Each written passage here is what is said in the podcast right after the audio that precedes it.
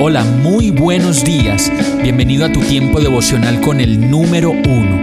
Qué alegría saludarte con la certeza de que Dios está obrando en tu vida su perfecta y buena voluntad, ya sea porque estás aprendiendo de un momento difícil o porque estás disfrutando de su amor a plenitud con paz y tranquilidad. Llegó la hora de tomar tu Biblia, pues de seguro Dios te va a hablar, te va a reconfortar y lo mejor de todo, te va a dar las respuestas que estabas buscando. ¿Qué esperas? Vamos, súbete de una vez en este pequeño pero eterno vuelo devocional con destino al cielo. Y el mensaje de hoy se llama Las matemáticas de Dios. Santiago 3:16 dice, pues donde hay envidias y ambiciones egoístas, también habrá desorden y toda clase de maldad. En las matemáticas de Dios, todo el mundo solo quiere hablar de la suma y la multiplicación.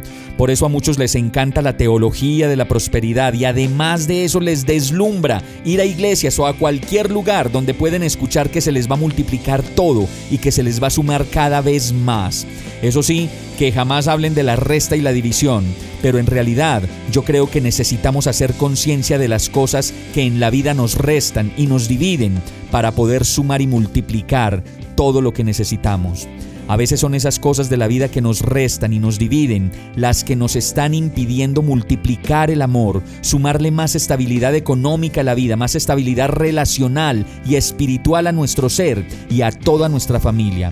Por eso dice la palabra en Santiago 4, ¿qué es lo que causa las disputas y las peleas entre ustedes? ¿Acaso no surgen de los malos deseos que combaten en su interior? Desean lo que no tienen y entonces traman y hasta matan para conseguirlo. Envidian lo que otros tienen, pero no pueden obtenerlo. Por eso luchan y les hacen la guerra para quitárselo. Sin embargo, no tienen lo que desean porque no se lo piden a Dios. Aun cuando se lo piden, tampoco lo reciben porque lo piden con malas intenciones. Desean solamente lo que les dará placer. Y yo creo que hoy es un buen día para entregarle a Dios todo aquello que nos divide y que no nos permite encontrar en nuestras relaciones lo que verdaderamente suma y multiplica. Vamos a orar.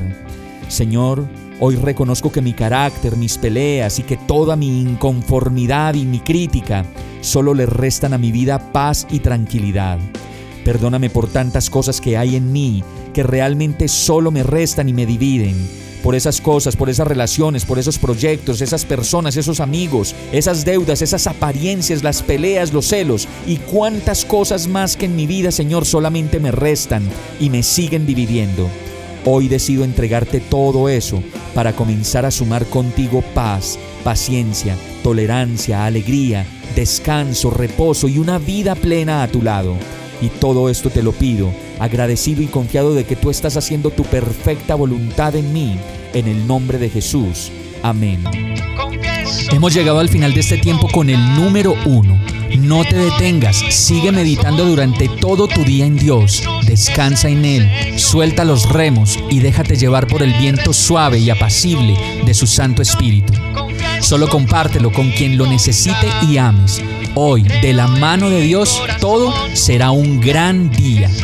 Para más información visita nuestra página www.iglesiabierta.com o llámanos al 313-334-0116.